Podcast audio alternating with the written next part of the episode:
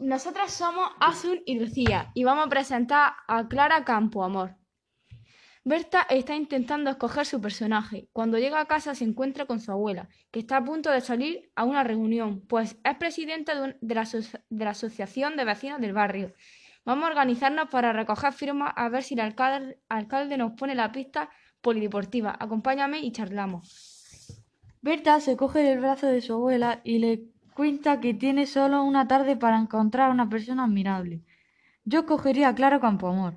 Verá, no hace tanto tiempo en España las mujeres no podían votar y fue ella quien consiguió que eso cambiara. Por favor, cuéntame su historia. Clara Campoamor nació en Madrid en 1888. Su padre era empleado de un periódico y su madre costurera. Clara soñaba con ir a la universidad, pero por desgracia, en 1898 su padre murió. Tres años más tarde, Clara dejó el colegio y se buscó un trabajo. Pero si solo tenía 13 años. Ya, ya, pero así eran las cosas y lo siguen siendo para algunos niños que tienen que trabajar para ayudar a su familia. En fin, esa era otra historia. El caso es que Clara encontró un empleo en un taller de costura y luego de dependienta.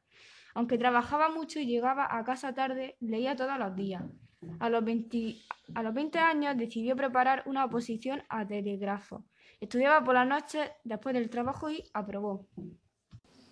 A los 25 años consiguió dar clases en la escuela de adultos y empezó a trabajar como secretaria en el periódico La Tribuna.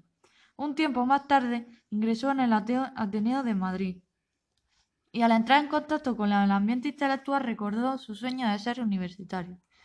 Durante aquellos años jamás había dejado de formarse, hasta había aprendido a leer francés. No iba a ser fácil entrar en la universidad. Tenía 33 años y debía acabar primero el bachillerato. Pero claro, pero Clara era muy clara. Volvió a compaginar el trabajo con los estudios. Se matriculó en el Instituto Cisneros y de nuevo pasó la noche en vela ante los libros. Obtuvo su, título de paso.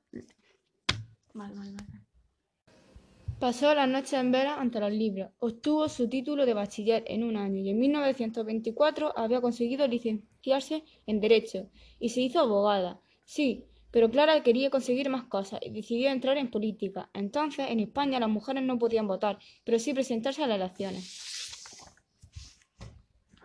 Eso sí que no hay quien lo entienda, como tantas otras cosas. Clara se dijo que ya era hora de que eso cambiara. En las elecciones de 1931 fue elegida diputada. Cuando tomó la palabra en el Parlamento, era la primera vez que la voz de una mujer se escuchaba en la Cámara. Podía parecer un buen final para una historia, pero hay, hay más.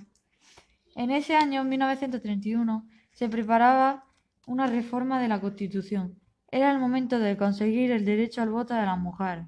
Clara tenía en contra, aparte de los parlamentarios, algunos de su propio partido.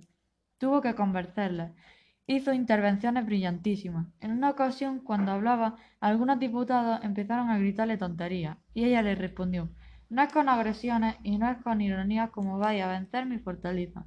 Tras varios días de debate, el voto femenino fue aprobado por 161 votos a favor y 121 en contra. Berta mira a su abuela, que tiene los ojos brillantes como si se hubiese emocionado, y le da un abrazo de oso.